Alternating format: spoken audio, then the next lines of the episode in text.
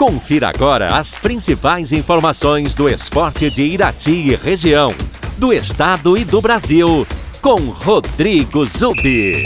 Vamos aos destaques do dia.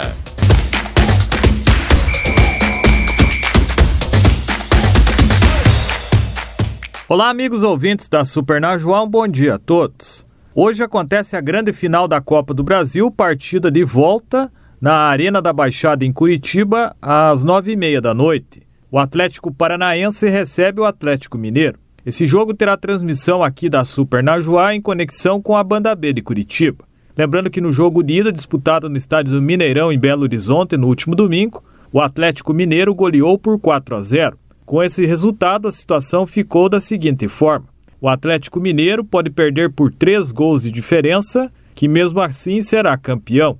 Já o Atlético Paranaense precisa vencer por quatro gols de diferença para levar a disputa aos pênaltis e cinco para conquistar o título no tempo normal. Lembrando que o gol marcado fora de casa não vale como critério de desempate caso haja um empate no número de gols marcados. Isso na soma dos dois resultados. Então, por exemplo, uma vitória hoje do Atlético por 5 a 1 leva a disputa aos pênaltis. O Atlético, que terá o desfalque hoje do zagueiro e capitão do time, Thiago Heleno, que recebeu o terceiro cartão amarelo no jogo de ida. O Atlético Paranaense tem algumas dúvidas na escalação. O treinador Alberto Valentim pode manter o esquema com três zagueiros ou também optar em jogar no 4-4-2. A provável escalação: Santos no gol, Pedro Henrique, Zé Ivaldo ou Christian e Nicolas Hernandes.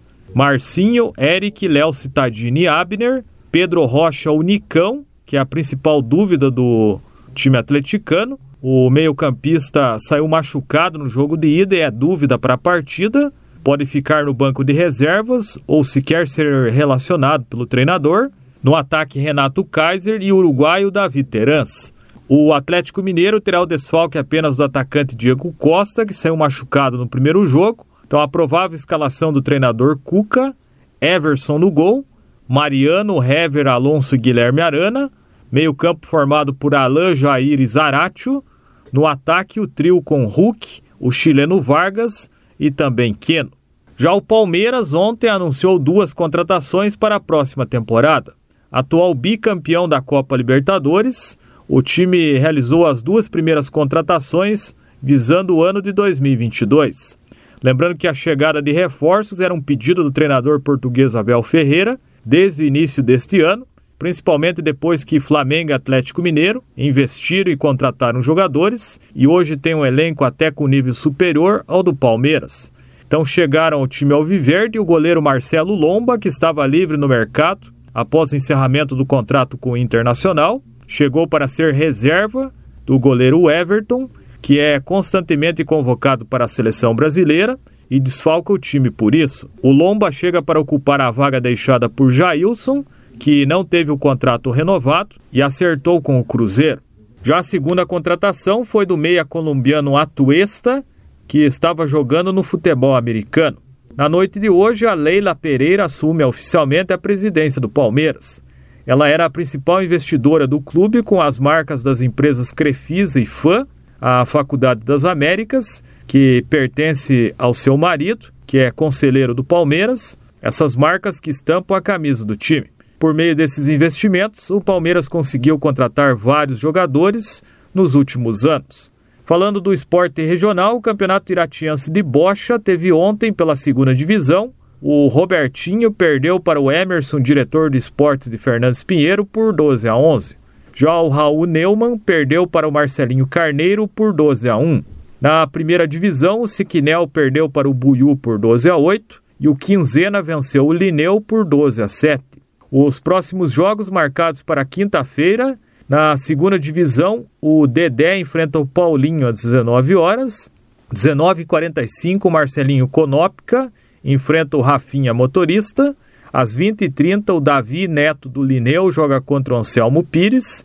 E às 21h15, o Altemir enfrenta o Eros. Lembrando que haverá uma tolerância em relação ao horário de 15 minutos antes do início da primeira partida. Já o Campeonato Masters, organizado pela empresa Centro-Sul Eventos Esportivos, a segunda rodada nós tivemos a marcação pela organização dos jogos que acontecem no estádio Alberto Viante, o campo do Guarani, no próximo sábado, às 14 horas e 15 minutos, o Brasinha de Rebouças joga contra o Anata. O Anata que estreia na competição após folgar na primeira rodada.